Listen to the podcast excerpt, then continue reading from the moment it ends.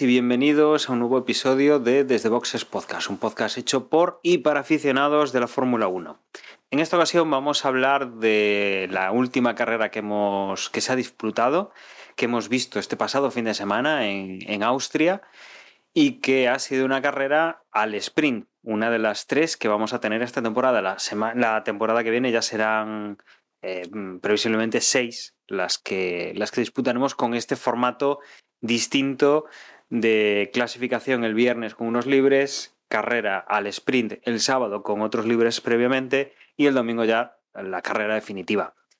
Para comentar los, los entresijos de la carrera, las opiniones y, y un poco pues las impresiones que han sacado de esta carrera, tengo conmigo a todo el equipo, tengo conmigo a Emma, muy buenas Emma, Hola, buenas, ¿qué tal? ¿Cómo estamos? tengo conmigo a Juan también, muy buenas Juan, Muy buenas, hola a todos y todas. y también tengo a José, muy buenas José. Hola, muy buenas. José, como lo oís, está un poco apagado, vive en el sur y está ahí con su aire acondicionado y sus altas temperaturas. eh, y se le nota ahí en su, en su ánimo para la grabación de esta noche. sí, estoy, estoy medio derretido y además no, no puedo hablar demasiado fuerte porque es, es hora de que los niños estén durmiendo. Pero bueno, sobreviviremos. Bueno, y nos vamos a meter de lleno en lo que ha ocurrido en, en Austria. Esta semana hemos tenido poca, poca noticia o, o nada así demasiado relevante. Y empezamos, Emma, con, con la clasificación que tuvimos, como decía antes, el viernes, al ser una, un fin de semana de carrera al sprint. Pues fue una clasificación bastante apretadilla entre los tres primeros. Finalmente se llevó la pole Verstappen, pero se quedaron muy cerca de Verstappen tanto Leclerc como Carlos Sainz, apenas milésimas. Una sesión de clasificación marcada en la definitiva Q3 por sendos accidentes de, los Mercedes. Primero era Hamilton, el que, bueno, pues se le fue el coche y, y él mismo impactó contra las protecciones, bandera roja, y después en la reanudación era Russell al que se le iba el coche y, y también iba contra las protecciones.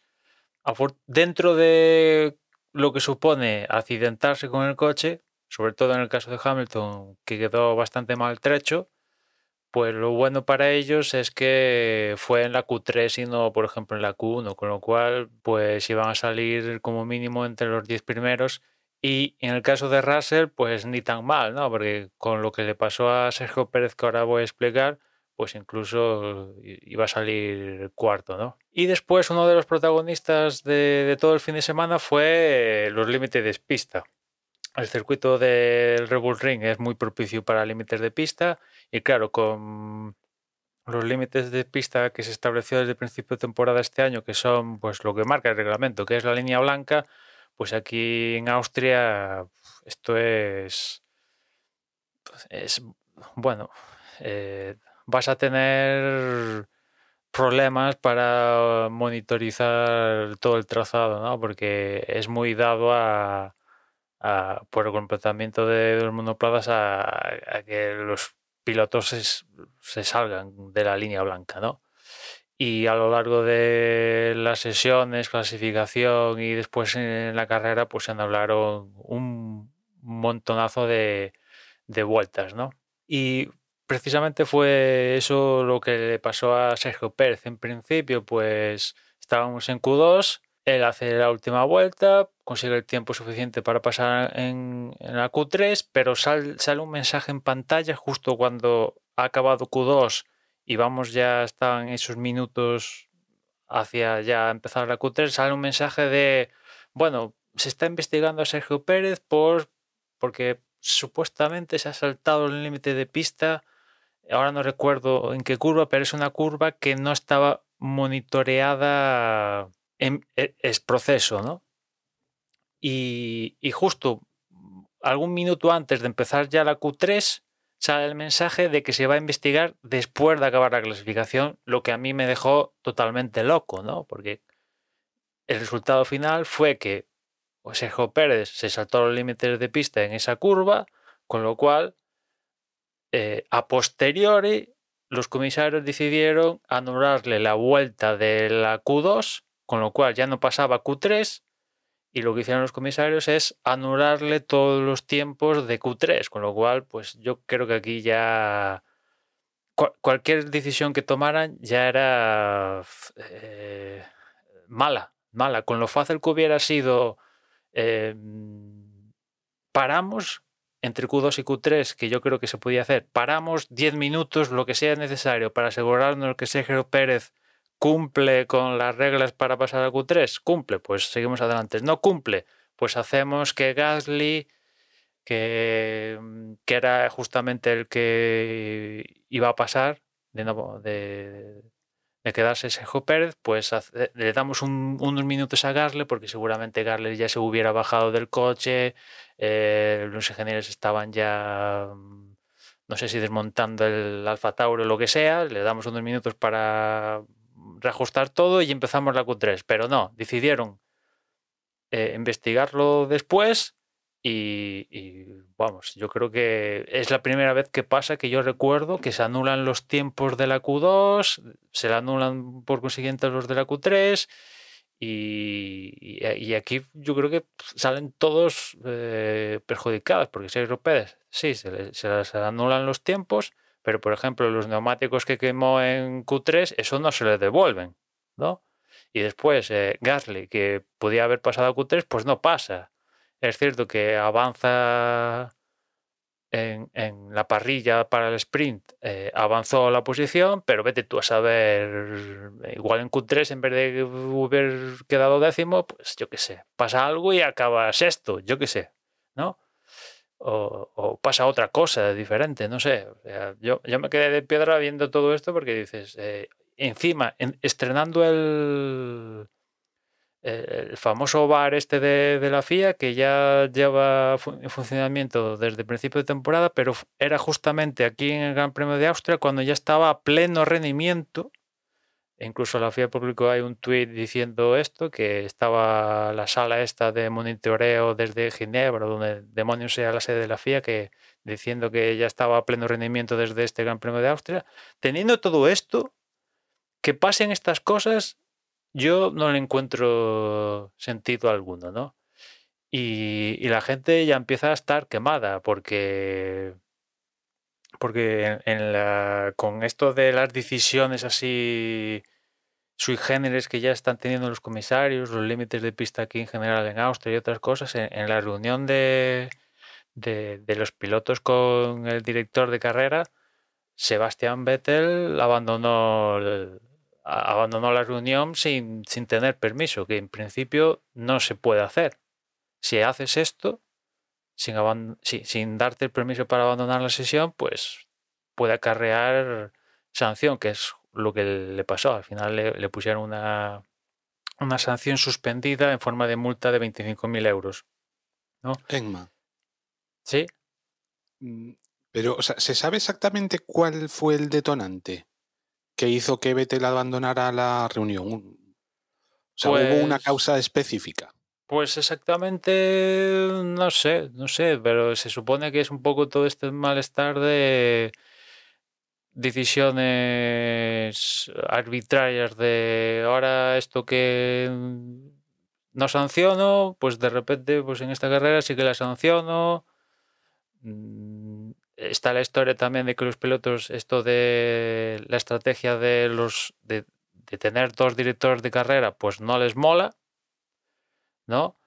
Eh, y ven ahí que eso da problemas, tener dos directores de carreras que se vayan alternando y tal. Y, es que teniendo en cuenta todo esto, yo incluso llego a decir, Joder, esta, esta gente está haciendo bueno a Michael Massey. Lo cual... Mm, Sí, es, es, es un problema, es un problema. Pese a que tiene más medios, yo creo. Es que en Silverstone hubo muchas cosas raras, las cosas como son. Entonces, si lo que se quiere es mantener una, un criterio, pues realmente en Silverstone, lo que comentábamos, ¿no? Eh, sobre todo al final, hubo muchas cosas que sancionar y que, y que, y que directamente pues, se hizo la vista gorda. Sí, aparte ya... Supongo que iría por ahí la protesta. O sea, quiero decir, el, rollo de decir a qué nos atenemos, ¿no? ¿Cuál es el criterio? Mm, aparte han reajustado un poco el tema de los adelantamientos. No sé si recuerdas que yo, con el tema de los adelantamientos, siempre me, preocupara, me preocupaba que se acabara legislando cómo se debía adelantar. Y estamos casi vamos camino de eso, que es elegirle cómo hay que adelantar, ¿no? O sea, en el reglamento te pongan, pues mira, hay que adelantar de esta manera, de esta y de la otra, ¿no? Estamos casi en esas, ¿no? Y, en esta, no sé si ha sido en Silverstone o aquí para Austria, la FIA ha reajustado la, eh, ¿cómo decirlo? las guías de, de cómo se adelanta, en el sentido de que si, si adelantas por fuera o adelantas por dentro, ¿no? Y cómo llegues al, vértice de la curva, ya sea dentro o fuera, pues eso lo han cambiado con respecto a las guías que tenían desde el principio de temporada. Y los pilotos, pues evidentemente dicen, a ver, señores, eh, si me lo cambias de 2022 a 2023, bueno, pero en la novena carrera no me fastidies, porque, o sea, se ve muy claro, por ejemplo, en creo que fue Norris con. O, fue Russell con Pérez, no sé. En, la, en lo que pasó con Leclerc y Verstappen hace unos años en Austria, en la tercera curva de Austria, ¿no? Que al final Verstappen echa fuera, fuerza a Leclerc fuera, no ninguna sanción.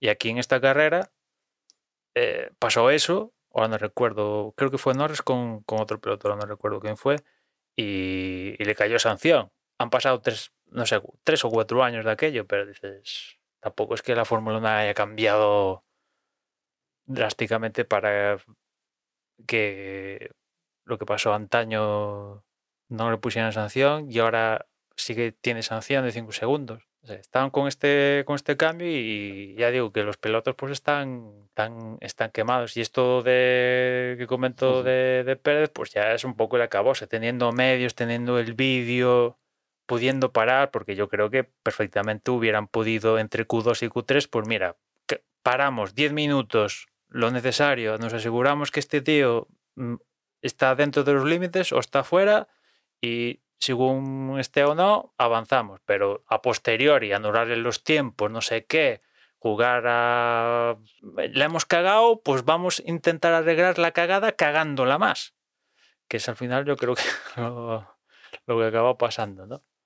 A mí lo que me extrañó fue, eh, o sea, independientemente de, de si se salió de la pista o no, lo que me extrañó precisamente por cómo se sucedieron las cosas es que al final lo sancionaran.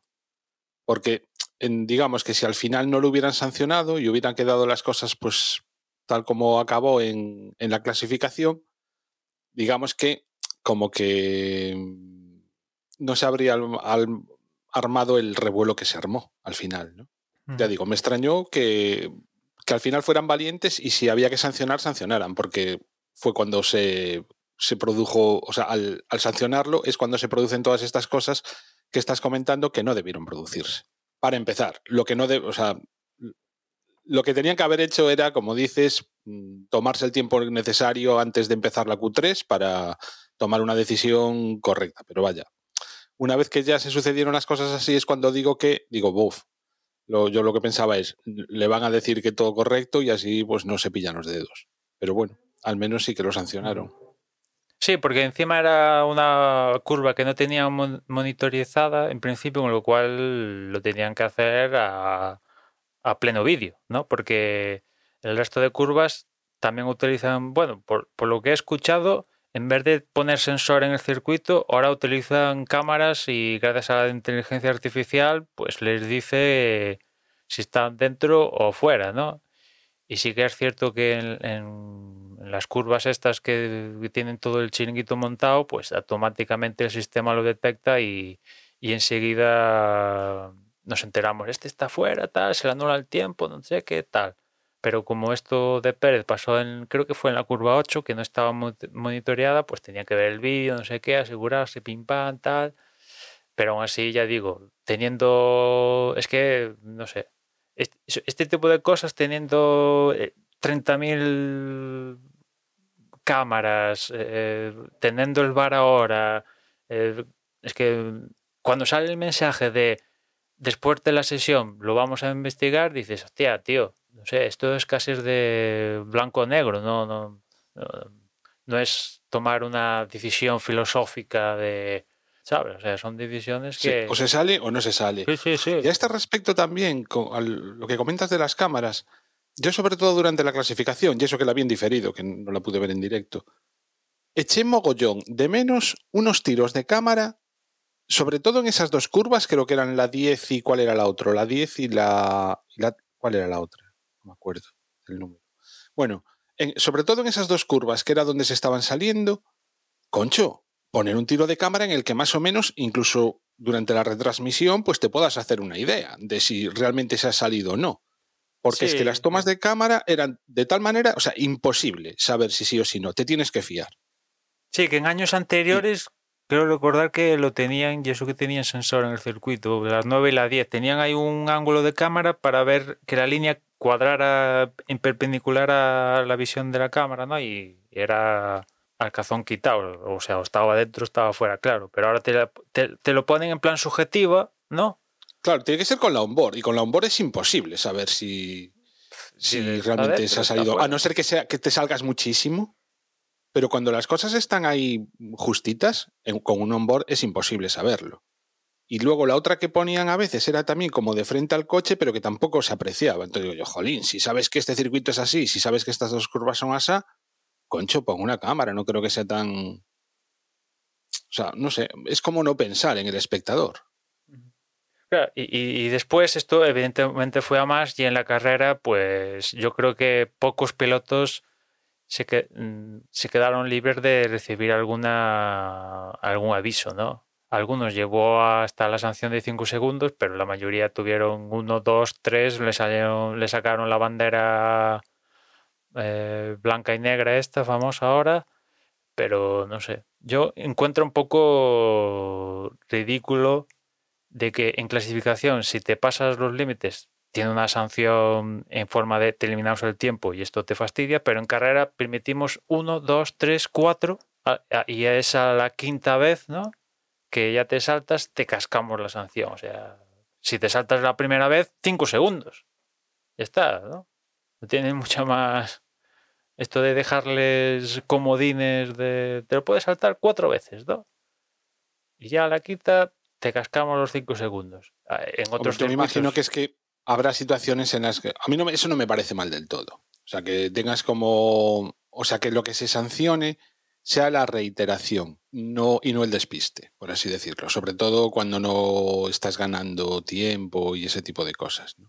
Pero es que, lo, salvo que el coche te haga... se te vaya y por un momento no, no esté bajo el control del piloto, pues ahí sí que puedo entender pues que te vaya por.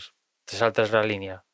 Vale, pero en la mayoría de casos los pilotos van por donde quieren. En la mayoría de casos. Y cuando deciden 10 centímetros más saltándose la línea blanca, saben que yendo por ahí ganan X velocidad y por consiguiente tiempo. Tontos no son. ¿No? Y si, yo qué sé, en Mónaco van entre los guardas raíles y ahí sí que no hay límites y lo pueden hacer porque en otros circuitos no, no, lo hacen. de todas formas, en, en, clasificación es, te eliminan el tiempo y es fácilmente entendible, pero en carrera te dicen, hemos eliminado tu tiempo. Esto es una carrera, ¿qué, qué demonios? No, o sea, ¿de qué vale eliminar? Para la vuelta rápida, quizás, ¿no? Bueno, si lo haces en la vuelta rápida, es, es el único caso, porque el resto. Bueno, o para estadística del piloto.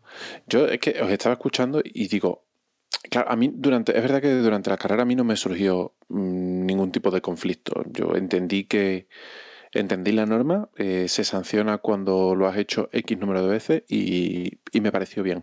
Pero claro, ahora que lo estáis comentando vosotros, claro, ¿hasta qué punto es, justo? Porque si se sanciona la quinta vez, las cuatro veces anteriores, por poco tiempo que hayas ganado, se supone que algo has ganado. Entonces, es verdad que es un poco ambiguo. Y digo yo, ¿no sería mucho más fácil haber puesto en esa curva algo, un, astroturf, una banana de esas, algún mecanismo físico que haga que cuando te sales de la raya no te compense porque pierdes tiempo y ya está. No hubiese sido mucho más sencillo. Sí, eh, no sé si se podría poner en este caso, ¿no? En esas curvas. Realmente ahora mismo no me acuerdo, pero yo estoy contigo. O sea, la, mejor disuasión es el saber que si te metes por ahí pierdes tiempo. Es, el ejemplo que ponía Emma ahora. Si tú pones una valla, todo el mundo va por dentro. Segurísimo. Mm. Entonces. Eh, sí, sí, pero aquí en Austria, en esas zonas, ya te ponen tienen los pianos estos para que tienen estos calones que los mm, antaño, bueno, sí, pero, este año se ve menos que, entraban en resonancia los alerones y acababan triturándolos y claro, te van los equipos se van a quejar, bueno, estos estos pianos son destrozacoches, no se pueden permitir y, y después el tema de las bananas es cierto que que, en muchos sitios se ponen y tal, pero por ejemplo, acuérdate, la banana, no sé si ahora, José, lo tienes en mente, la banana que, está a la salida de la chicane de Barcelona, la última, en vez de ser disuasoria, es, sirve de apoyo a los coches para apoyo, pero sí, pero es porque está, entiendo que está puesta en, en, el sitio que no debería estar puesta o está puesta precisamente para servir de apoyo a lo mejor a motos o alguna otra categoría. Pero es que realmente en los circuitos en los que pasa esto es porque físicamente el circuito está configurado de una forma que entendemos que no es la que debería de ser. Aquí en Austria, por ejemplo, en esa curva en la que todo el mundo recibe la sanción, es que el piano es tan ancho que cabe un coche entero dentro del piano. Digo yo, ¿no pueden cortar el piano a la mitad y poner la otra mitad de, grava o de césped artificial y ya está. O sea, sí. El tema es que no quepa un coche de la raya para allá, que no quepa un coche entero. Y ya está, con hacer eso ya nadie va a pasar la raya. Entiendo que hacerlo en, el Paul Ricard puede ser muy difícil porque es que es asfalto todo. Toda la excavatoria es asfalto, toda la pista es asfalto, todo, es asfalto hasta llegar a la valla. Tendrías que meterle rotaflé y, y hacer un circuito prácticamente nuevo. Pero en Austria Mm, si 20 centímetros más para allá del piano lo que hay es grava, pues haz el piano un poco más chico y pon grava, ya está, no pasa nada, ¿no? Sí, sí, sí. Yo apoyo la moción, desde Pero bueno, eh, al final este año han decidido que el límite de pista sea la línea blanca. Está siendo así de momento durante todo el año, ¿no? La línea blanca son los límites de pista.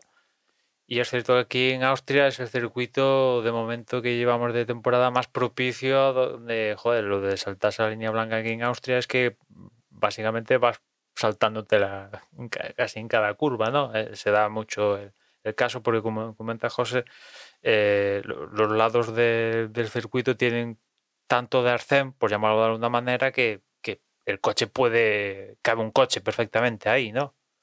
Es cierto que eh, al lado del arcén, en la mayoría de casos de Austria ya viene o arena, grava o hay directamente césped, ¿no? Pero como hay este margen, imagino que derivado de las motos, ¿no? Pues claro, los coches evidentemente eh, lo llegan a utilizar, ¿no? El caso es que en carrera, que algo que iba a comentar después, porque esto de Pérez pasó en, en la clasificación del viernes, pero el domingo en carrera, uno de los pilotos que llevó sanción por límites de pista fue Guan Yuzu de, Alfa Romeo. Pero resulta que después en redes sociales, yo no sé si esto es verdad o no, pero yo vi un, un mensaje de Guan Yuzu en la red social, una de estas de China, donde decía que la sanción de por los 5 segundos por exceder la cuota de límites de pista, se equivocaron y le cascaron una sanción de 5 segundos erróneamente. Yo no he podido verificar si lo que dice el piloto es verdad o no, pero si fuera verdad que le cascaron una, cinco, una sanción de 5 segundos por equivocación y tal, no sé. Mm, ya es que ya llegamos a un punto de, Hombre, yo desconfío que eso sea cierto. Entiendo que si fuese así, eh, la propia escudería o habría protestado. O sea, yo creo que es algo, o sea, sería muy serio, ¿no? Que realmente se equivocaran y que nos tuviéramos que enterar por un comentario que hace Zu en una red social china. O sea, ¿por qué no lo hizo también en alguna red social europea? ya puestos. Sí, sí, sí. O sea, no sé, me, suena raro, ¿eh? El caso es que, en, volviendo a la clasificación de, del viernes, pues eso, la pole se la llevó Verstappen, pero muy apretada ahí con, los Ferrari. Tuvimos, como comentaba, los accidentes de, los Mercedes, la cosa esta de, Pérez y, poquito más que comentar de, la clasificación de, del viernes. Y también el buen papel de, de los Haas, ¿no? que la verdad ya un, par de, de, carreritas estando ahí arriba y en especial aquí en Austria eh, no, no han hecho un vaporware, ¿no? Porque aquí siguen, se han mantenido durante todo el fin de semana en las posiciones conseguidas eh, en, la clasificación. En un momento dado es adelantarse, pero incluso Schumacher llegó a adelantar a Hamilton. Mm. Le duró cero coma, pero ahí está. Y después en el sprint, que yo la verdad quizás fuera era por mi quizás fue por, por, por, cómo estaba yo viendo el sprint, pero estuve a punto de dormirme, francamente. No sé si tuvo que ver que a las cuatro y media cuando empezó y ya después de comer tal y ya se me cerraban los ojitos o, o es que también contribuyó cómo fue el sprint en sí pero de, todos los sprints que, que, hemos visto hasta ahora, yo diría que es el que más pesado se, se me hizo porque básicamente Verstappen que salía primero mantuvo la plaza y después sí que es cierto que en, la primera primer tercio del sprint sí que tuvimos ahí una lucha Leclerc-Sainz que viendo lo que pasó después el domingo quizás ahí Ferrari se, se volvieron a equivocar porque eh, permitieron que lucharan entre los dos cuando igual hubieran podido al menos atacar a que al menos uno atacara a Verstappen, pero bueno, permitieron que Leclerc y Sainz lucharan. Acabó ganando Leclerc la lucha y sí que es cierto que al final del sprint Leclerc eh, se aproximó a Verstappen, pero ya estaba todo el pescado vendido y, y, y Verstappen consiguió el sprint, segundo Leclerc, tercero Carlos Cuarto Russell. Quinto Pérez, que fue la gran recuperación de, del sprint. Sexto Con. Séptimo Magnussen. Octavo Hamilton. Noveno Schumacher. Y décimo fue, fue Bottas, ¿no? Y la gran pega del sprint es que, por ejemplo, Fernando no pudo ni dar ni un solo metro de, del sprint porque en, la salida el coche no arrancó, no arrancó, no arrancó, lo llevaron a boxes a ver si arrancaba, tampoco arrancó, con lo cual pues se quedó sin hacer sin un metro, con lo cual de cara a la carrera iba a salir de, no, no último, porque Botas eh, en Alfa Romeo decidieron que Botas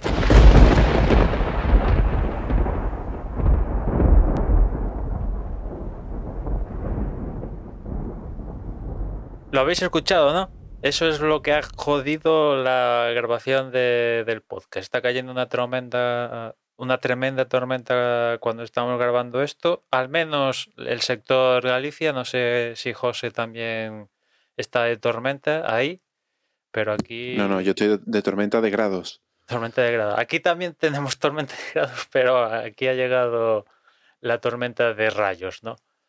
En fin, volviendo a lo que estaba comentando, pues es eh, los problemas de Fernando, ¿no? Que se quedó sin correr el sprint y que Alpine, teniendo en cuenta las circunstancias, decidió meterle una nueva unidad de potencia, sabiendo que iba a salir último, al coche de Fernando para la, la carrera. Sí, lo de Fernando, digamos que casi fue la, no sé, la, la primera metedura de pata, ¿no? De Alpine con, con él y, y bueno, Qué pena, ¿no? También que, que le ocurran estas cosas justo cuando debería irle Porque es que además yo sinceramente creo que la conducción de Fernando está siendo impecable. Estas, e, esta temporada. O sea, lo veo muy bien. Y es el coche claramente y el equipo el que, el que están fallando. Mm, Hombre, yo, no diría... Eh, yo, no, recuerdo cuántos puntos ha llegado a decir que, han perdido. Yo creo que tantos, tantos no, pero sí que evidentemente que se han dejado puntos de por medio por fallos de fiabilidad, de infortunios varios, eh, etcétera, etcétera. ¿no? Es cierto que aquí en Austria, dentro del infortunio que después se la ha pasado en carrera, pues aún se ha llevado un puntito, porque en otras circunstancias en otras circunstancias incluso le hubiera metido una multa. Sí, sí, o sea, hubiera salido escaldado de aquí, ¿no? Y al menos ha llevado un punto. Mm, desde luego, em, yo creo que los aficionados lo vemos, eh, que está haciendo una temporada bastante buena a nivel de cómo está conduciendo. Creo que él mismo lo ve. Y luego también em, hay muchos pilotos que le están reconociendo, ¿no? Esta, esta temporada que está haciendo, la mala suerte que tiene y, y sobre todo, bueno, pues ese buen hacer que siempre ha demostrado y que yo creo que esta temporada se está saliendo con un coche que, bueno, no está en primeras posiciones, pero que de vez en cuando lo exprime y le, saca rendimiento y que recordemos que es uno, uno de los pilotos más veteranos de toda la parrilla, con lo cual eh, mérito tiene que siga estando ahí y que seguro que si tuviese un coche más competitivo estaba mucho más arriba de lo que está a día de hoy. Bueno, he dicho uno de los más veteranos, pero Debería ser el más veterano. es el más veterano porque estaba yo pensando, eh, hasta hace poco era Kimi, que creo que Kimi le sacaba un año, pero no, eh, Kimi ya fuera de Fórmula 1, pues, pues le ha dejado ese, ese título a Fernando. Pero bueno, Alpine se está medio afianzando, bueno, está ahí luchando por la cuarta posición en el Mundial de, de Constructores, que yo creo que teniendo en cuenta cómo está McLaren. A día de hoy están empatados a, mí, a 81 puntos los dos, pero teniendo en cuenta cómo está McLaren, que yo creo que sobre todo la parte de Ricardo ahí pierde, ¿no? Y además cómo está McLaren últimamente de... tiene un, un, un bagaje de pilotos ahí que no sabe dónde los va a poner. El último en apuntas a la fiesta al Spalou para un poco para el asiento de Ricardo tremendo, pues en cambio Alpine Ocon está funcionando, ¿no? Si, si Fernando tuviera un poco los puntos esperados, pues evidentemente Alpine estaría claramente en el cuarto lugar de, de Mundial de Constructores, que claro, el plan era otro, ¿no? No estar cuarto, sino estar más arriba, pero teniendo cómo se están dando como ha empezado el año y tal, pues ni tan mal al ping, ¿no?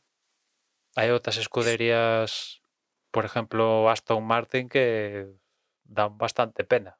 Quizá destacar un poco de, esa competición ¿no? entre McLaren y, Alpine. Em, yo destacaría a Lando Norris, obviamente por la parte de McLaren.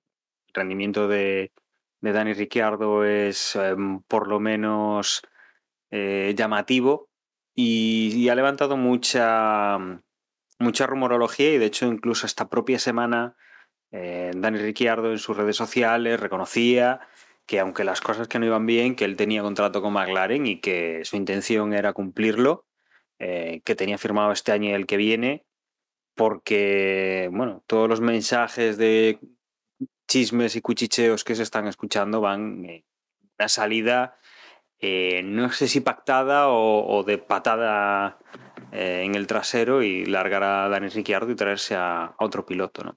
Teniendo en cuenta el plantel de pilotos que tiene contratados McLaren y que puede colocar en cualquiera de las categorías, bueno, campeonatos en los que está involucrado, yo a día de hoy, pese a que Ricardo diga que lo tiene hecho para el próximo año, yo no pongo la mano en el fuego porque Ricardo continúe en McLaren el próximo año, sinceramente. Bueno, lo que decía es que él tenía un contrato y que su intención era cumplirlo. Obviamente, si lo echan, eh, ya es otra historia, ¿no? Pero bueno, que él lo iba a dar todo, tiene el contrato firmado y, punto, que no, en principio que no iba a abandonar. Y si sale de McLaren, Yo creo que igual no tiene acomodo en otra escudería. O sea, lo podría ver en otra escudería, evidentemente, pero teniendo en cuenta las circunstancias de cada escudería que hay por ahí, pues yo incluso si, si Ricardo sale de McLaren, lo veo en su casa. Sí, quizá, quizá sí. Recordemos... Le gusta mucho Estados Unidos. A mí no me extrañaría que acabara en la India. ¿eh? Yo creo que tendría pretendientes, pero no, no dentro de la Fórmula 1, porque además cuando se va uno un poquito hacia abajo en los equipos, cuando baja algún, algún escalón, normalmente lo importante también es el dinero que traigas detrás, el patrocinador, los eh, sponsors personales que puedes aportar a la marca.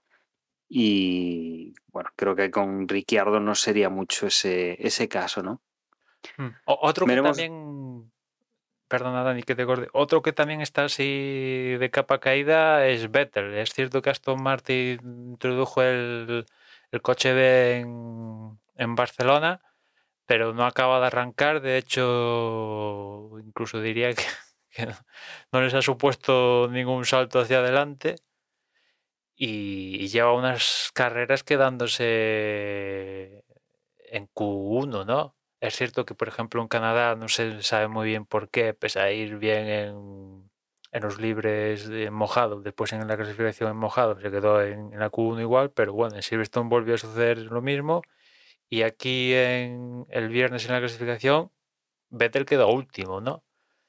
Y lo último que he escuchado de Vettel, aparte de esto de salirse de la reunión de pilotos con director de carrera, de cascaron la multa suspendida, que cada carrera lleva un eslogan reivindicando diferentes acciones en cada circuito y tal, eh, y de acudir a programas políticos de la BBC y demás, es el tío diciendo que, bueno, mm, yo, que quiere ganar y si no gano, pues ser décimo séptimo, pues para eso me quedo en mi casa, ¿no? Y que se lo está pensando, ¿no? Y, estar pensando, pensándoselo, imagino que equivale a eh, me retiro, básicamente, ¿no?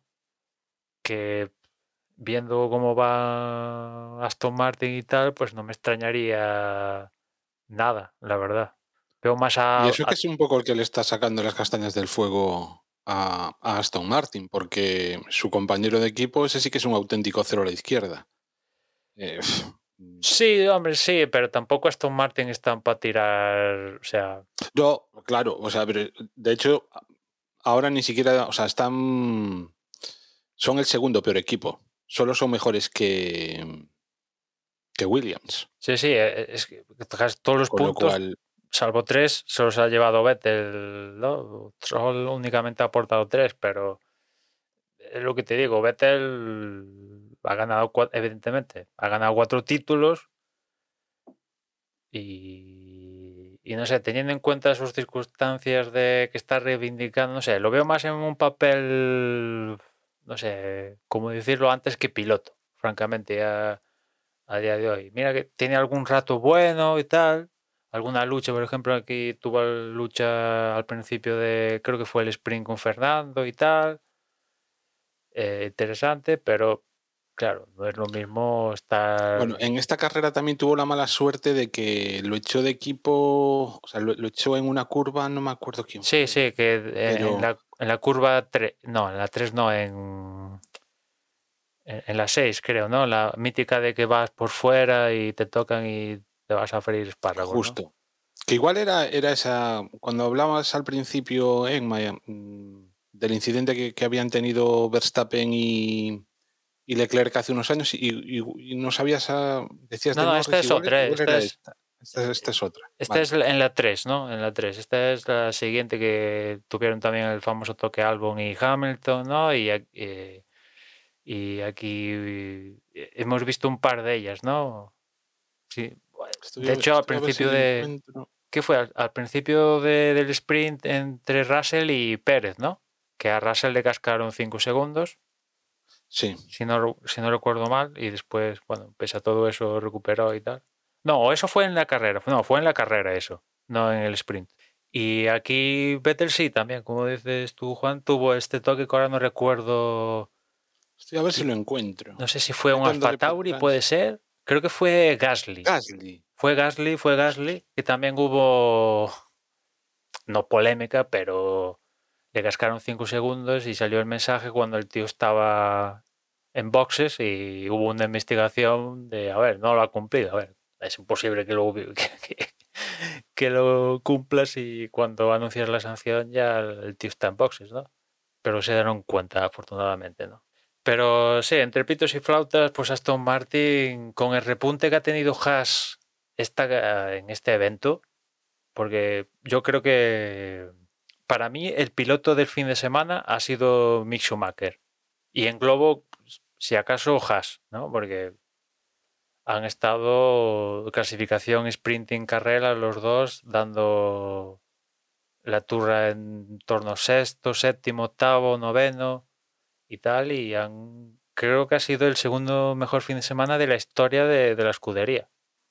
Y si nos, si nos vamos a carrera, de, sí que tenemos eh, también bastantes cosas que comentar, eh, porque todavía estamos, eh, no hemos llegado al, domingo, estamos todavía en el sábado.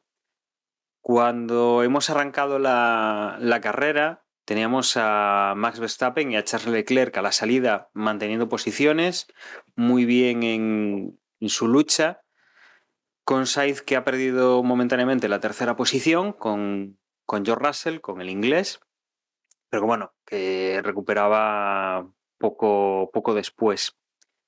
Lo que teníamos también era a Sergio Pérez con el segundo de los Red Bull, que tocaba con, con el propio Russell. El, el, británico pues no tenía mucho inconveniente para, para, seguir.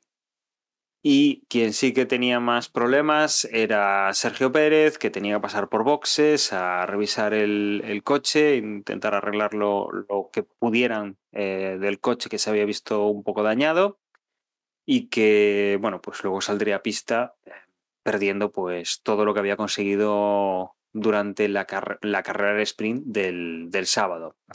Se forman varios grupos. Por arriba tenemos a, a, Verstappen en primera posición, que intenta escaparse de Leclerc, aunque no lo está consiguiendo demasiado.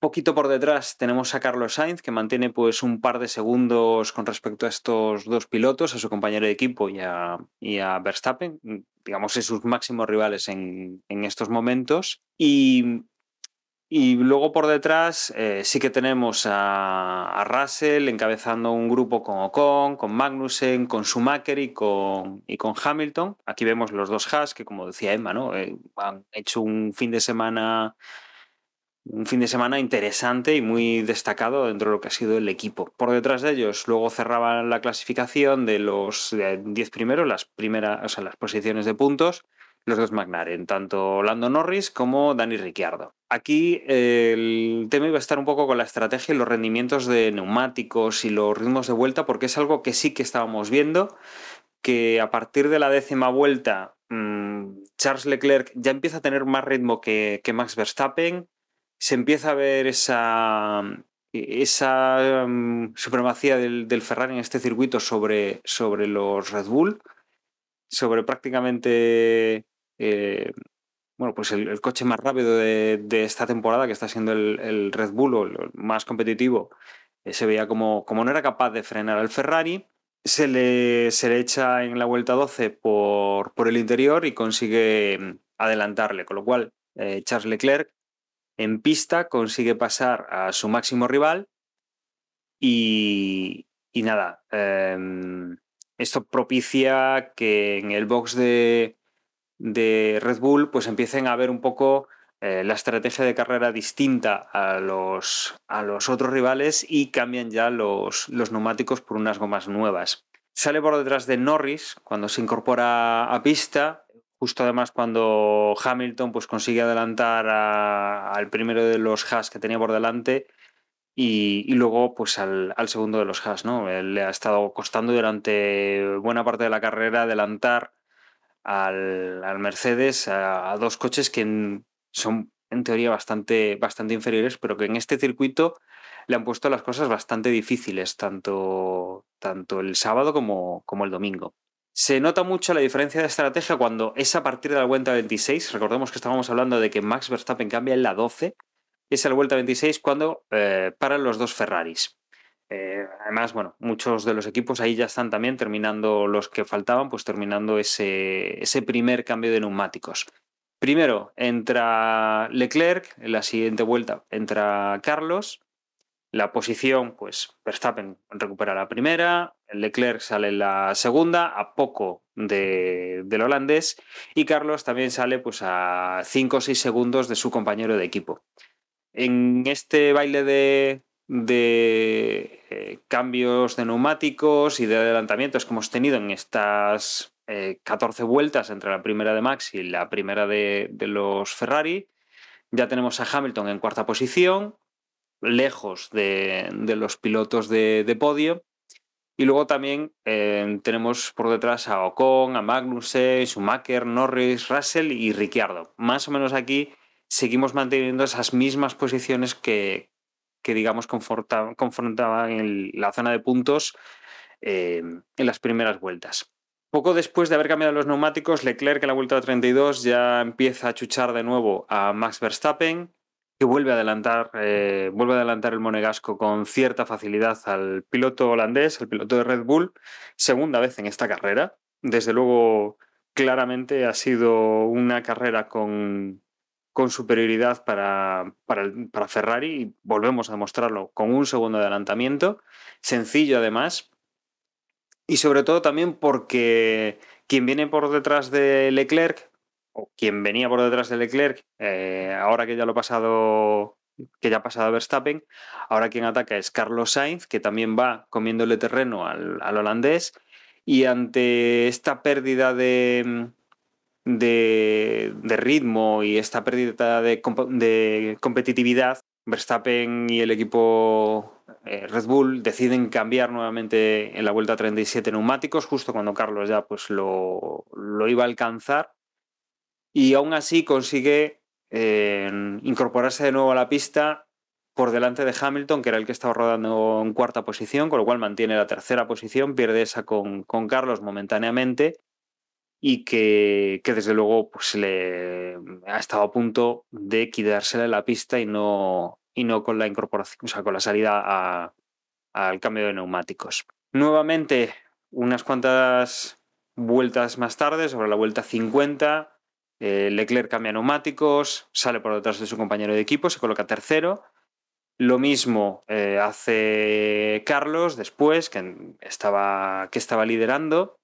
Verstappen vuelve a, eh, vuelve a estar en primera posición, seguido de Charles Leclerc, seguido de, Carlos Sainz y por detrás, bueno, pues ya venían a cierta distancia el, resto de pilotos.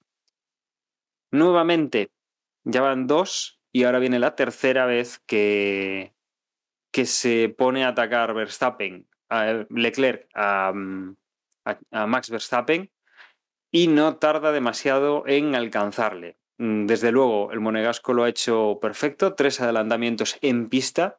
Sí que la estrategia, obviamente, de cambio de neumáticos ha ayudado, pero desde luego los adelantamientos han sido en pista. Hemos podido ver competir los coches no en igualdad de condiciones, porque obviamente las estrategias eran distintas de neumáticos, pero sí, desde luego, la estrategia de Ferrari ha sido eh, fabulosa comparada con la de con la de Red Bull o con el desgaste del Red Bull. Cuando ya parecía que, mm, que esa segunda posición de Verstappen peligraba con el segundo de los Ferraris, con el de Carlos Sainz. Aquí tenemos una de las cosas que ha marcado el final de, carrera, cuando mm, de repente, pues eh, ya prácticamente a la caza, eh, Sainz intenta adelantar a Verstappen y vemos pues, que se queda atrás, que tiene un problema mecánico en el coche. De hecho, se ve como sale algún tipo humo o un tipo aceite de la parte trasera del coche, mm, parece tema motor, se sale por una de las escapatorias, se sale una zona en pendiente, no hay mucho problema, hasta que una vez que detiene el coche, obviamente frenando, porque está, como digo, en pendiente hacia, mm, hacia arriba, se ve que el coche empieza, empiezan a salir llamas, empieza a arder. Bueno, desde luego la escena es bastante impresionante.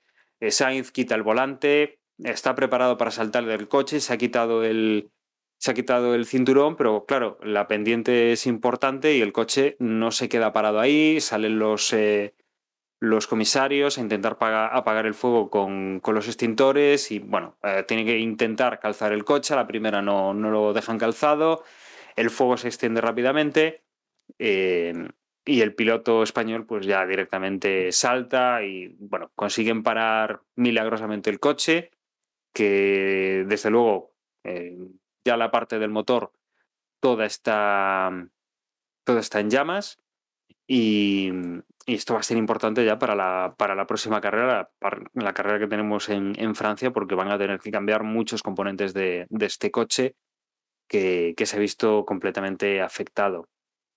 Con esto se despliega un Virtual Safety Car, un Virtual Safety Car que iguala las estrategias, tanto Leclerc como Verstappen cambian neumáticos, aprovechan para entrar en boxes, para protegerse el uno del otro, intentar Verstappen, pues adelantar a Leclerc y Leclerc protegerse de, Verstappen. Pero no hay ningún problema porque, eh, como los dos entran, va a quedar esto en una lucha cuerpo a cuerpo, si, si las paradas son correctas, que sí que lo han sido, con Verstappen en primera posición o con Leclerc en primera posición, Verstappen en segunda posición y con los mismos neumáticos. Aquí veremos si a igualdad de condiciones el ritmo es el mismo o no.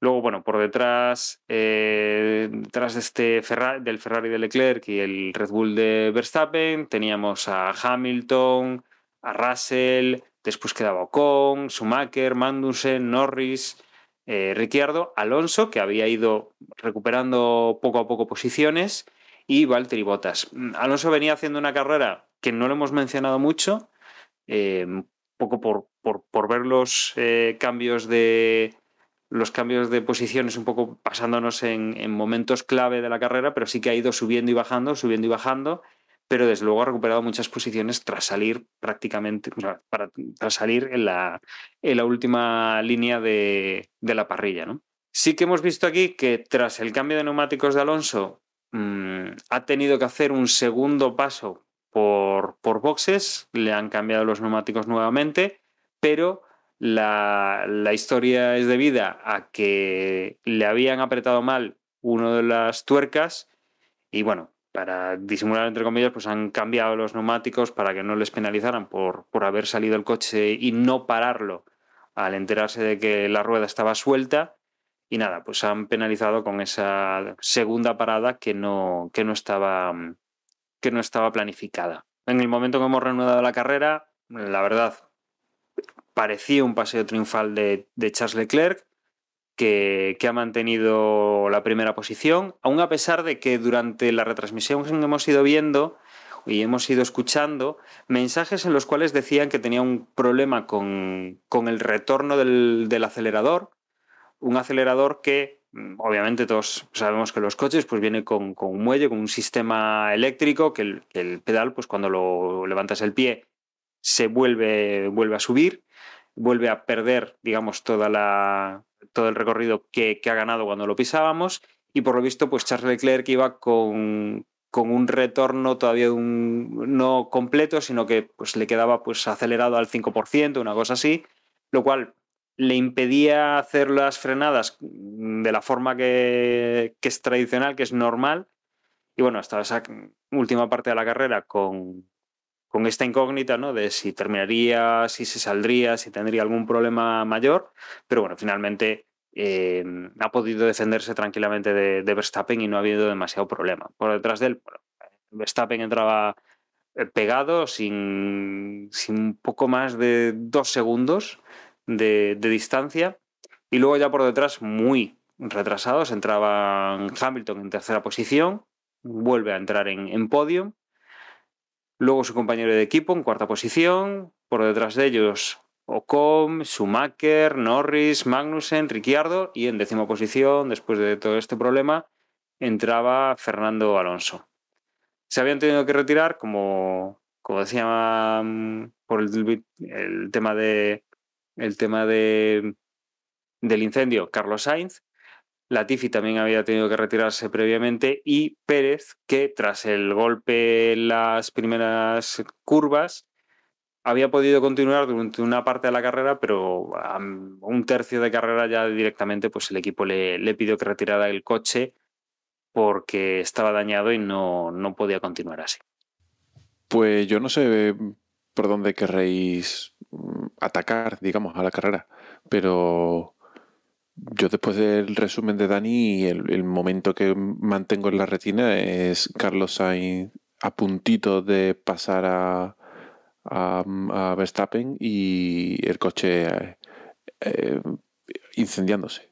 No sé. Mm, momento, momento duro de la carrera porque parecía que todo estaba de cara, que la estrategia era muy buena al final de carrera Leclerc tuvo problemas y Carlos Sainz posiblemente hubiese podido atacar y en una milésima de segundo se fue todo al garete. Sí, eso fue la viva imagen de la desesperación, ¿no? De Carlos Sainz allí sentado justo después de que se le incendiase el coche, cuando parecía que las cosas se ponían de cara, después del magnífico resultado de Silverstone, después de hacer un primero, pues está, o sea, un primero y ahora un segundo, parecía eso, que las cosas volvían a su cauce, hubiera sido un magnífico resultado para Ferrari, ese doblete 1-2, y en fin, los fallos de fiabilidad. Esta, esta temporada estamos viendo errores de fiabilidad, yo diría que en prácticamente, o sea, en todas las escuderías, ¿no? Se nota que estamos en ese primer año de, con los cambios y... Bueno, todas no, ¿eh? ¿Cuáles, ¿Cuáles no fallaron por ahora? Mira Mercedes. Mercedes también falló alguna, ¿no? No. ¿No? Mercedes, el único abandono que tengo controlado no ha sido por fallo de fiabilidad, sino por accidente de Russell en, Silverstone. Pues, pues bien por Mercedes, pero vaya, eh, ya digo, o sea, da la sensación de que ninguno tiene, hasta que, lo que se suele decir, ¿no? Hasta que cae la bandera cuadros, no puedes dar por bueno un resultado porque en cualquier momento te puede dejar tirado el coche. Y para mí, José, decías esa imagen, yo tengo otra imagen también, que es que además, ahora que estaba viendo la carrera repetida, me, lo, volví a disfrutar el momento, ¿no? Y, fue esa pelea que hubo en un momento dado en que creo que era su noda el que estaba haciendo una especie de trenecito. Detrás de su noda iba, iba Zhu, Fernando detrás de Zhu no era capaz de, de adelantarlo. Llegó un momento dado, se viene por detrás Ocon, que había cambiado ruedas antes que, que Fernando, y hasta no sé si detrás de Ocon venía también, o sea, porque ya te digo, por el trenecito se juntó también, no sé si era eh, botas o algo así, pero bueno, el caso es que en, un momento dado, el que rompe, el que es capaz por fin de adelantar a, a es Ocon, y a partir de ahí eh, es como si fueres el pistoletazo de salida a un par de vueltas en el que llegamos a ver hasta tres coches, ¿no? En, en paralelo, adelantándose el, que va, el que viene detrás acaba adelante, bueno, no sé. Fueron, fueron unas vueltas muy bonitas, ¿no? En, lo que a espectáculo se refiere. Y, sí, toda la razón, también, también recuerdo ese momento. Y después también yo me quedo con esa última parada que hace Leclerc. Y yo, o sea, mm, el, el rollo es que, claro, Verstappen al final iba muy mal de gomas y pues cuando quedaban pues la vuelta 58 estoy viendo, entra a cambiar. Leclerc le copia la mm, estrategia y cuando Leclerc tiene el problema ese, pues resulta que al final Verstappen lo metió en, serios apuros, ¿no? Y lo que parecía que era una carrera total y absolutamente tranquila eh, y claramente a favor de Leclerc, de repente, pues peligró, ¿no? Eh, hubiera sido el colmo. Hubiera sido el colmo que esta, esta carrera la, perdiese Ferrari y la volviese a ganar Verstappen.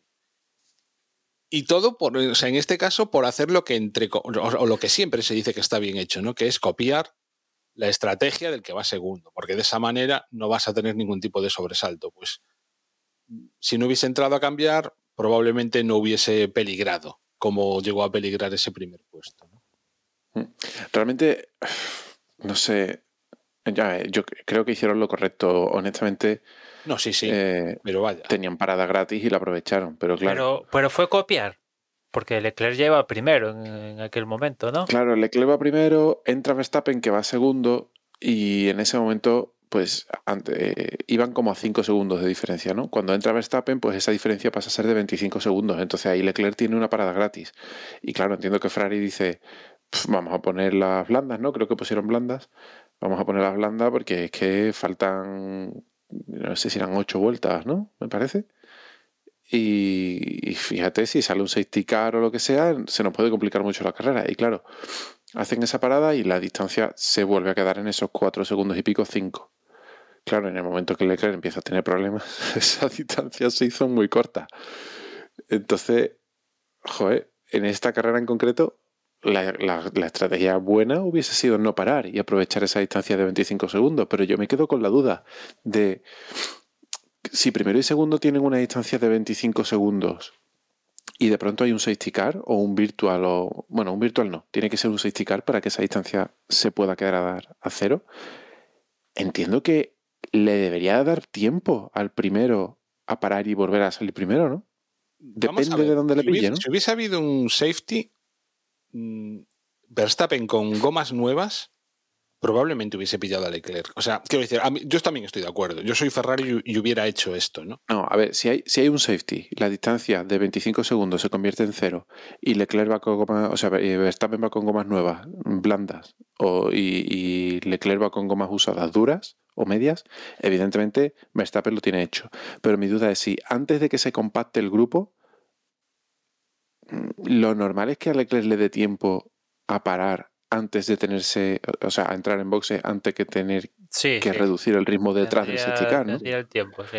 Porque tiene, tiene para terminar la vuelta en la que le pille el safety car, diga, eh, o sea, en la que le pille el anuncio de safety car hasta que el safety car se despliega, él tiene que terminar esa vuelta y tiene que pasar por, el, por la entrada a boxes. A ver, podría tener la mala suerte de que el accidente ocurra en la entrada a boxes y el pit lane esté cerrado pero. en, todo, en, todo, caso, se le complicaría, se le podrían complicar un poquillo las cosas. O sea, yo personalmente creo que la, estrategia en este caso era correcta. La de. Porque aparte, incluso, mira, si te pelean pues por la, por la vuelta rápida, yo también tengo neumáticos para seguir peleando por esa vuelta rápida. Lo que pasa es que nadie contaba con, con, con tener ese problema. Que además fue un problema raro, ¿no, Emma? Era como del pedal o algo así. Claro, el problema no, el, acelerador no, no, volvía a cero. Una vez que lo presionaba, Leclerc, el, pedal no le volvía a cero, con lo cual a la hora de, de bajar marchas, no, no bajaba marchas porque el sistema entendía cómo estaba acelerando, ¿no? Con lo cual, sobre todo cuando tenía que bajar de, de, de octava segunda, era cuando más más jodido era. Básicamente creo que era que en la 6, ¿no? La mítica 6, que es donde hay este cambio más importante de, velocidad, es donde más le costaba. En el resto, más o menos, pues lo supo llevar bien, ¿no? De ahí que aguantara, porque en otras situaciones. Esto le pasa en Monza, por ejemplo, y, igual palma fijo, ¿eh? Pero aquí lo pudo lo pudo llevar lo mejor posible para acabar llevándose la victoria que ya le tocaba a Leclerc, ¿no?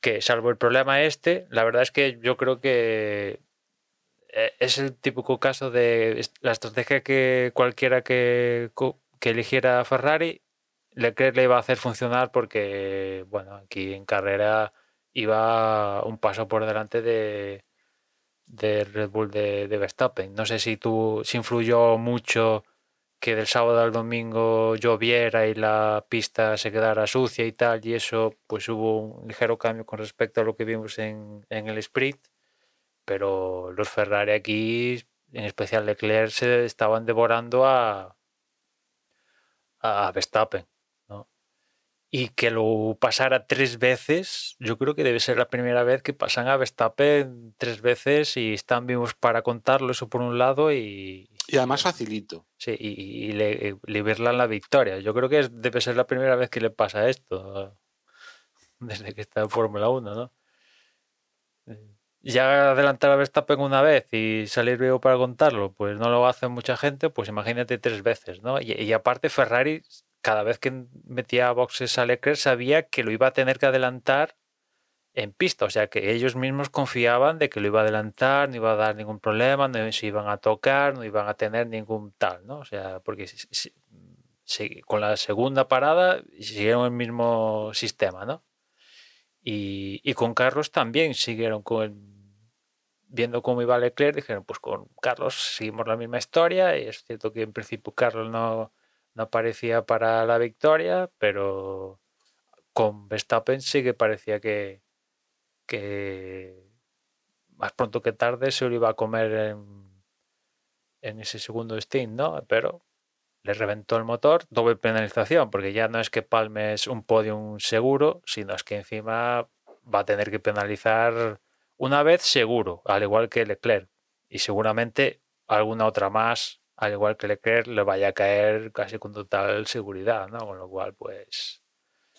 Ya es que Palmas. Bueno, vamos a ver si, si lo. Si penaliza aquí en la siguiente carrera es Francia, ¿no? La que nos toca la siguiente, o, o, tiene piezas suficientes para aguantar alguno, vete tú a saber. Pero claro, eh, veníamos de Silverstone, donde digamos que Carlos se quedaba creo que a 11 puntos o así de Leclerc, y ahora con la victoria de Leclerc, el cero de Carlos, eh, la, penalización de casi segura de Carlos, que seguramente no sume muchas cantidad de puntos en esa carrera y tal, pues si vino te decía, bueno, permitimos a los pilotos luchar porque tampoco, digamos que están igualados, ¿no? No hay uno destacado sobre otro. Ahora pues, yo creo que, vamos, ninguna duda, ¿no? O sea, todo a Leclerc. Si ya antes ya era casi de todo a Leclerc, pues ahora que ya llegamos a la mitad de campeonato, todo a Leclerc, ¿no? Claramente. Es que ha sido una faena. Para Carlos ha sido una faena porque es que ahora mismo vuelve incluso a, peligrar su cuarto puesto porque tiene a Russell pegándole, o sea, ahí pegado. Con lo cual, casi me apuras es que, menos mal al menos, que Sergio Pérez tampoco puntuó. Y entonces esa pelea por el tercer puesto todavía está ahí son simplemente ahora mismo Sergio Pérez tiene 151 puntos y, Carlos tiene 133. Es decir, no le saca ni 20 puntos. Pero vaya. Y, después. Una, auténtica pena porque es que hubieran sido 18 y se hubiera apretado todo mucho más. Y después está el factor Mercedes, que de momento siguen a una cierta distancia tanto de Ferrari como Red Bull, pero Aquí en Austria, que yo pensaba que igual iban a tener problemas y tal, pues estuvieron ahí y sí, no están al ritmo de Ferrari y Red Bull, pero evidentemente a las, a las primeras que fallen estos, pues están ahí para cazar. Ya han cazado no sé cuántas veces esta temporada, pero como de un saltito más, yo creo que le van a complicar más la vida a Ferrari que a, Verstappen. En especial a Carlos, me refiero. Veo como Mercedes llega dando saltitos, veo más a Carlos luchando con Hamilton y Russell que Carlos luchando con Verstappen y Leclerc. Yo soy más optimista que tú, en el sentido de que va mucha mala suerte, ¿no?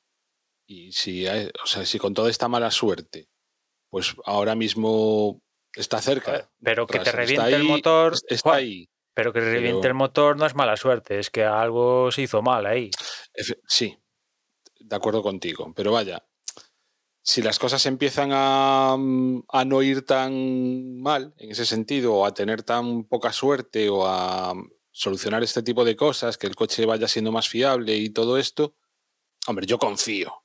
Yo confío en que Carlos quede por delante de los Mercedes. Sí que es cierto, o sea, el, el peligro es el acelerador que pegue Mercedes en el sentido de que también sean capaces de evolucionar el coche y, que si ahora mismo ya es mucho mejor que el que empezó la temporada, pues queda todavía, por así decir, la segunda vuelta, con lo cual si continúan este ritmo de evolución, pues igual hasta acaba siendo el Mercedes, igual no en puntos, pero Y, Hamilton ya está más enchufado, ¿eh? porque ya lleva tres terceras posiciones consecutivas que con ayuda, con beneficios, lo que tú quieras, pero hay que estar ahí. Que hace seis carreras estamos diciendo que Hamilton, que cojones le pasaba con perdón, que mira a Russell que le está metiendo por todas partes, que no sé qué. Pues mira, ya lleva tres terceras posiciones consecutivas. Así que Russell, pues. Eh, en las últimas carreras pues, arriesgó en Canadá, no le salió, aquí el accidente, no sé qué, pitos y flautas, el toque con Pérez eh,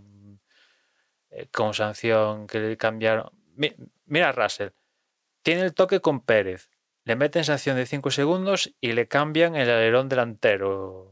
Todo esto en la, parada 1, la primera parada del Gran Premio. Y aún así remonta lo suficiente para acabar cuarto la carrera. Y Hamilton también tuvo que recuperar, adelantar a los Haas, no sé qué, a Ocon, al otro, para acabar tercero. O sea. Es que lo que sí que es cierto es que el salto que hay o la diferencia que hay entre Red Bull, Ferrari, Mercedes y el resto sí que es, vamos, hay un salto de calidad brutal entre unos coches y otros. Y entonces no es extraño que sean capaces de adelantarse. Hay cosas raras, ¿no? Pues por ejemplo, eso, lo que decíamos al principio de esta carrera, Schumacher incluso llegó a adelantar a, Hamilton. En cuanto las cosas se ponen un poco en su sitio, mm, ni se despeinan.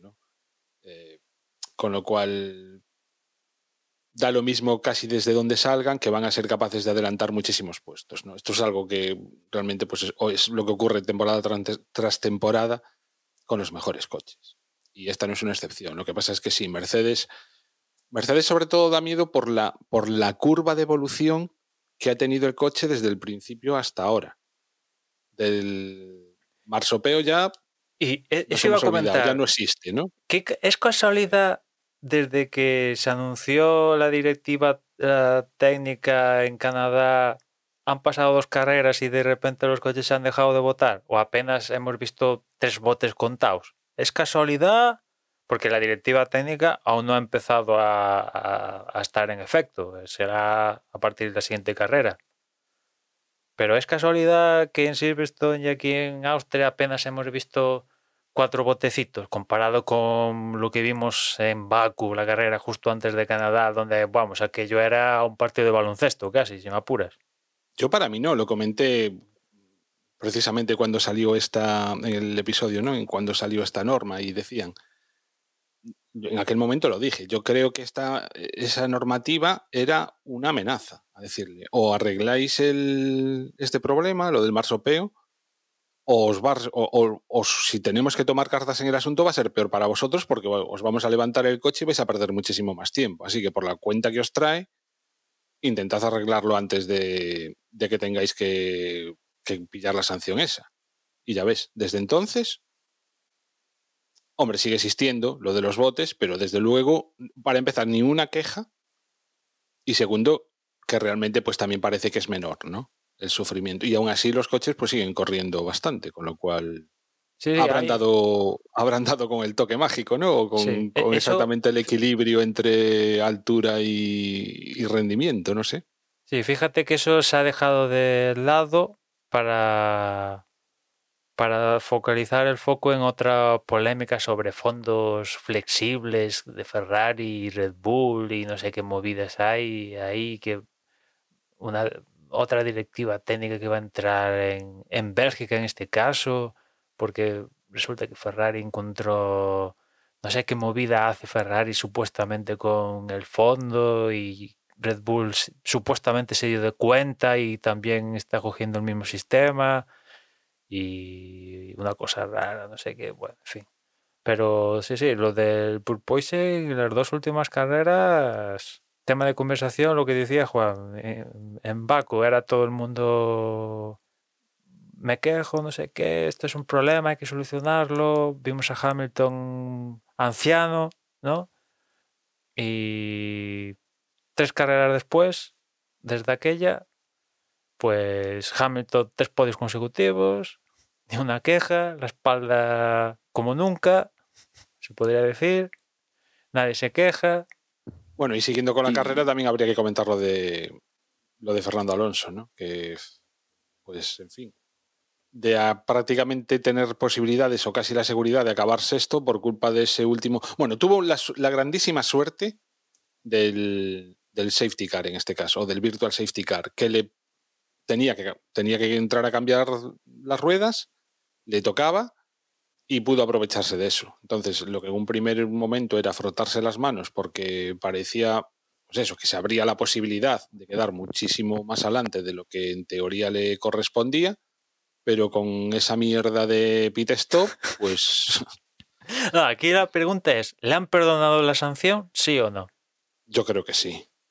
Porque, a Yo Creo que sí, porque en la onboard se ve que la rueda... a mí me tiene esa pinta, ¿no? Me tiene esa pinta porque es cierto que Fernando hace... Em, tengo que entrar en boxes y el ingeniero se queda... ¿Cómo? Tengo que entrar en boxes. Bueno, vale, si tú lo dices, pues te metemos en boxes. ¿no? Él intentaba, pues, no decir por radio, chicos, que tengo la rueda delantera izquierda, no la habéis apretado, cabrones, no sé qué, ¿no? Intentó cubrirlo, pero claro, mm, la peña, se, la FIA se dio cuenta y normalmente en en el 100% de los casos te casca un paquete, ¿no? Y tú ves la argumentación que da la FIA para no cascarle paquete y dices, bueno, vale, que sí, que perfecto, ¿no? Que en este caso no ha salido la rueda botando a 200 metros de circuito como en otros casos, ¿no? Pero bueno. Pero podría. Pero y, es sancionable, es sancionable y bueno, pues se ve que, Mm, tanto, a ver, yo creo que viene un poco también motivado porque Alonso ha estado metiendo ahí el, dedo en la llaga, tenga o no tenga tengamos pruebas de lo que decíamos, ¿no? La semana, la semana anterior, de que si realmente eh, Leclerc había hecho todo ese movimiento y le iban a dar su plazo, bueno, toda aquella historia, ¿no? Pero, pero desde luego a Fernando le han aplicado, yo creo que esta temporada, la anterior, muy rigurosamente el, el, el, reglamento y en esta pues no lo han hecho. De repente han dejado de hacerlo. Ahora solo faltaría que Fernando saliese y dijese, mm, bueno, andaba sin rueda, ¿eh? O sea, el reglamento, cuando queráis, sí, no, mm, a ver si os ponéis... Por una vez que sí que me merezco la sanción, va y no me la cascan, ¿no? Estos son... Estaría bien eh, que en una rueda de prensa les echara la bronca también por esto. Bueno, capaz, yo, yo lo veo capaz. De estas alturas de la película lo veo perfectamente capaz. No, no, y además, a ver, es una, es una pasta, porque los puntos eh, detrás viene mucha compensación económica. Pero esta carrera era buena para decir, eh, ¿qué pasa? Aquí hacéis lo que lo que no habéis hecho en unos lo hacéis en otros, lo que no habéis hecho en otros lo hacéis en unos. Yo aquí me merezco sanción. Oye, que si le quitan el punto, le quitaron el punto. Es un punto. No es una. Pero vamos, desde luego es. Si ha estado dando collejas durante los últimos grandes premios, aquí ya es el bofetón. Es decir, ¿qué pasa? O sea, primero a mí me sancionáis por lo por el libro, vamos, más riguroso no se puede ser y a los rivales no. Y ahora como me he quejado, no me, no me sancionáis cuando es claro que me tenéis que sancionar. Pues para mí, vamos, desde luego, las primeras por ahora eran collejas, pero esta, si hubiera dicho eso, habría sido, pero vamos, un bofetón con la mano abierta para, para lo que está haciendo la FIA. Bueno, en este caso sí, la, la FIA, sí. Lo único bueno es que nos, tuvimos la oportunidad de ver otra vez una semi-remontada en, una carrera al sprint en esas últimas vueltas. Y creo que salió del pit stop, o sea, del segundo, de la segunda entrada, creo que salió 14, creo recordar, y acabó décimo. Es decir, pues mira, fueron unas vueltas para disfrutonas en ese sentido. Aunque con, con ese resquemor de joder, que podía haber acabado sexto. A este paso vale más la pena que salga último que que salga, yo qué sé, octavo, ¿no? Porque, joder. Yo creo a lo que, espectáculo se refiere. Yo creo que aquí le vino bien, no sé, con, de salir en la posición más o menos esperable por él, no sé con qué neumático arrancaría la carrera, pero eh, saliendo último, que saliera con el neumático duro, que al final fue un neumático el bueno, pues a él le vino de, de perlas, ¿no? Bueno, el bueno, fíjate, Leclerc y Sainz cambiaron prácticamente a la vez que él, con blando. Y Hamilton lo mismo. Sí. Sí, sí. Sí que es cierto que el resto de los que llevaban blandos casi todos pararon mucho antes, pero vaya, que el blando también se comportó bien en esta, en esta carrera. Bueno, el medio, en este caso, porque el. Perdón, el medio, sí. El blando no vimos ni gota. Se sí, lo no, en la. En la sí, sí, yo creo que aquí no sé si hubiera salido con el medio, seguramente, ¿no? O igual hubiera salido con el medio, pero yo creo que le vino bien salir con el duro y.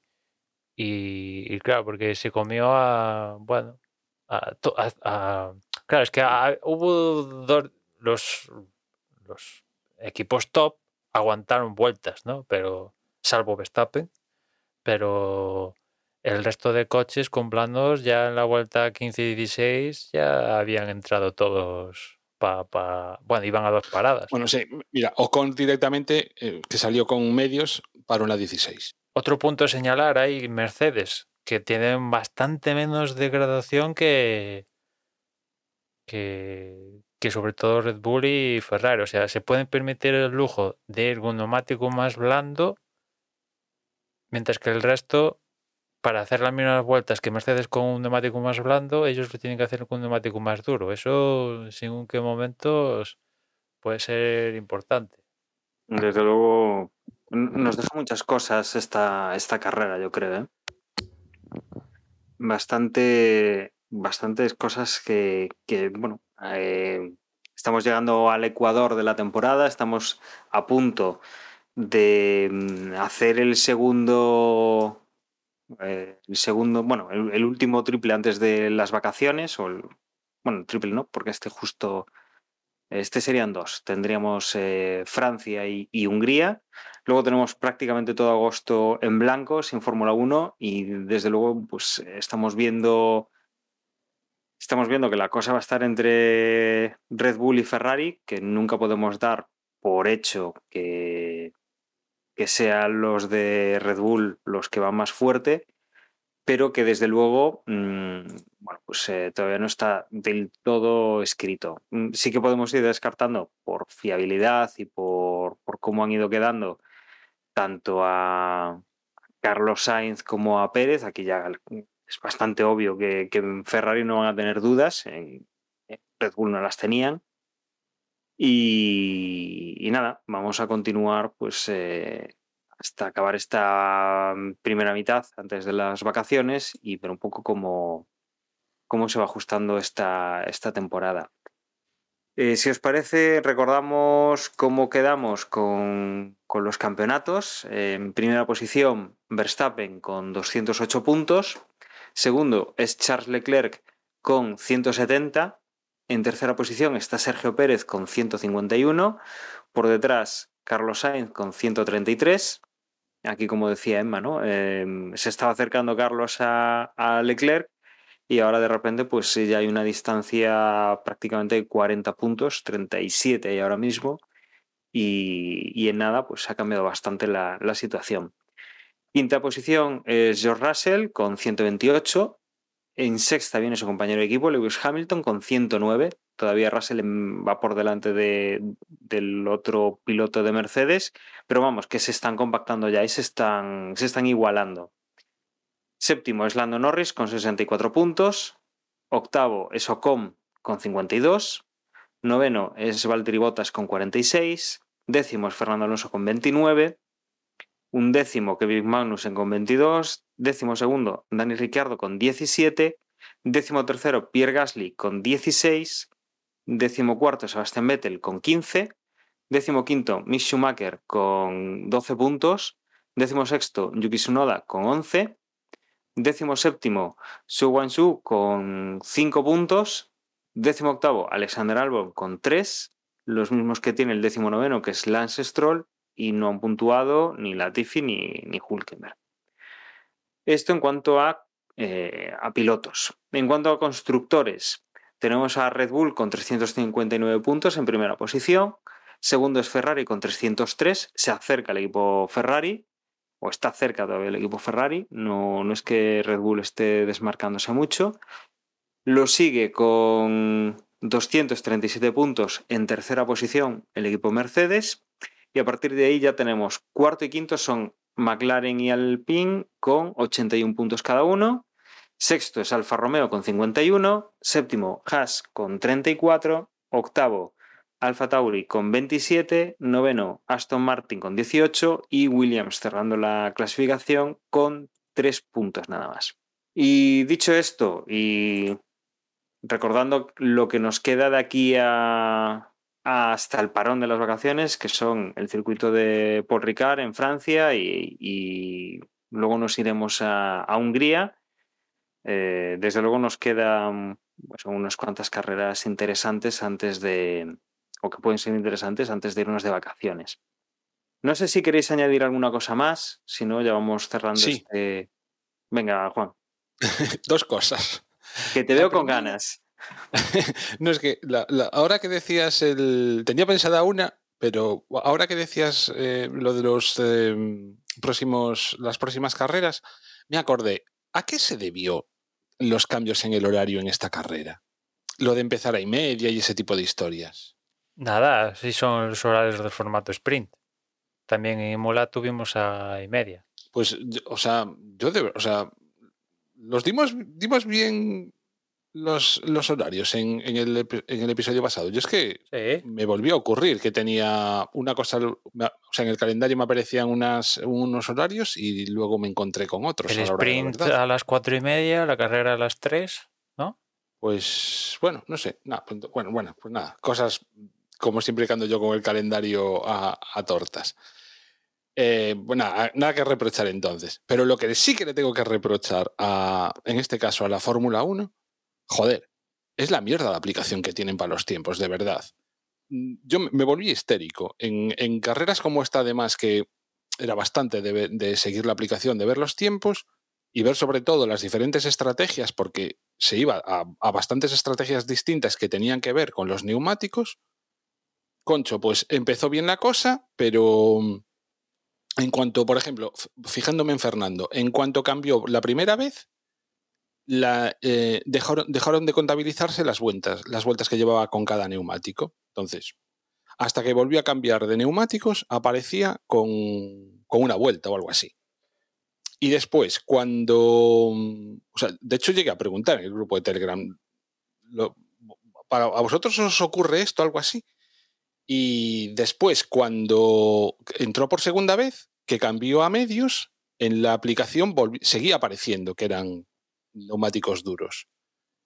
Con lo cual, cuando volvió a entrar, yo entendí que no es que hubiera tenido un problema con la tuerca, sino que directamente se habían equivocado y en vez de haber puesto un juego de medios, siempre digo blandos, un juego de medios, em, porque en la aplicación me parecía que llevaba que llevaba los duros, entonces digo yo, ostras, que se han vuelto a equivocar y no le han, o sea, no le han puesto el juego que corresponde para y por eso tuvo que volver a entrar y luego no fue por el rollo de la tuerca.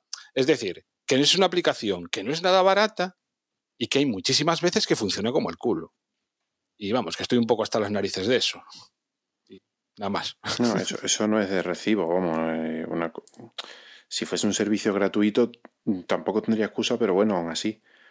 Mm, pero es que encima es una aplicación de pago. O sea, si la Fórmula 1. Y no es barata. Oficial, oficial, quiero decir. Si, lo hace un desarrollador externo, pues puedes decir, bueno, pues mira, pues un desarrollador externo no le puedo. Em, o sea, puede, que esté sacando los datos de una API de la Fórmula 1 que no funcione, lo que sea. Pero que la propia. Em, el propio ente oficial te esté vendiendo una cosa, cobrándotela, encima cara, y que no funcione. Eh, pero es que ya no, ya no es solo que la aplicación no funcione. Es que los comentaristas de la tele, eh, muchísimas veces, en muchísimas carreras, dicen, ah, no, es que el monitor mm, de, de, las ruedas o de los tiempos o lo que sea, no, nos está dando la información que no es. O sea, a los propios, a los propios eh, periodistas, que, están, que son televisiones que están pagando contratos millonarios para, para tener los derechos de emisión y les están dando los datos mal. Es una cosa que, que clama al cielo. Ya, pero es que luego, por ejemplo, cuando yo tenía la duda de si le habrían puesto mm, duros o blandos, porque en la aplicación aparecía mal, en, lo que es el, en un momento dado que pusieron las estadísticas que aparecen en, en, la tele, o sea, durante la retransmisión, que se veían los neumáticos de cada uno y ahí lo tenían bien. Entonces, joder, o sea, ¿cómo puede ser que en unos sitios estén bien los datos y en otros no? Deberían hacérselo mirar. Las cosas como son, porque es que, en fin. A mí me toca mucho las narices haber pagado lo, lo que vale. Dito que también lo tenemos a medias, lo tengo a medias con, con alguien más, pero ah, joder, que caray. Hay que cuidar un poquito, ¿no? A los, eh, a los fans, a los que nos gusta seguir las carreras así. Y bueno, pero bueno, en fin. Tampoco es que sea lo más, eh, lo más, eh, no me sale la palabra, lo, más sobresaliente de la carrera o, lo más a destacar. Pero bueno, es una anécdota, pero vaya, que a mí al menos me molesta. Y sobre todo porque es que me pone muy histérico durante la carrera. Y no me permite disfrutarla como debo, porque estoy más pendiente a veces de eso que de lo que está ocurriendo. Pues nada, dicho esto y, después de que te hayas desahogado y quedado tranquilo, em, pues eh, creo que hasta aquí ha llegado este episodio de hoy. Eh, yo como siempre os quiero agradecer que hayáis estado con nosotros, un nuevo episodio y recordaros que nuestra página web es desdebox.es, donde vais a poder encontrar tanto las publicaciones de los podcasts como las formas de contacto y las redes sociales, que ahora de todas formas os van a recordar mis compañeros. Yo, sin más, me despido. Eh, os emplazo a que nos escuchéis en, la, en el próximo capítulo, que ya será pues, el previo del Gran Premio de Francia. Un saludo y hasta luego. En Twitter nos encontráis como arroba desde boxes y nada más. Ya nos escuchamos en la próxima carrera. Si queréis enviar un email, lo podéis hacer a desde boxespodcast.gmail.com y venga, un fin de semana de descanso y volvemos la semana que viene. Chao, chao. Y nada, os recuerdo que tenemos un grupo en Telegram, t.me barra desde boxes. Y ya, ya deseando que llegue la próxima carrera en esta temporada veraniega, a ver si para la próxima podemos grabar con unos graditos menos de temperatura.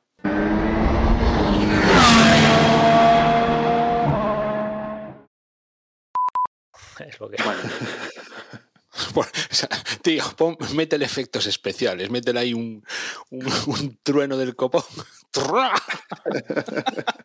bueno, voy a poner el trueno ahí. Sonido de trueno chungo ahí para que se note.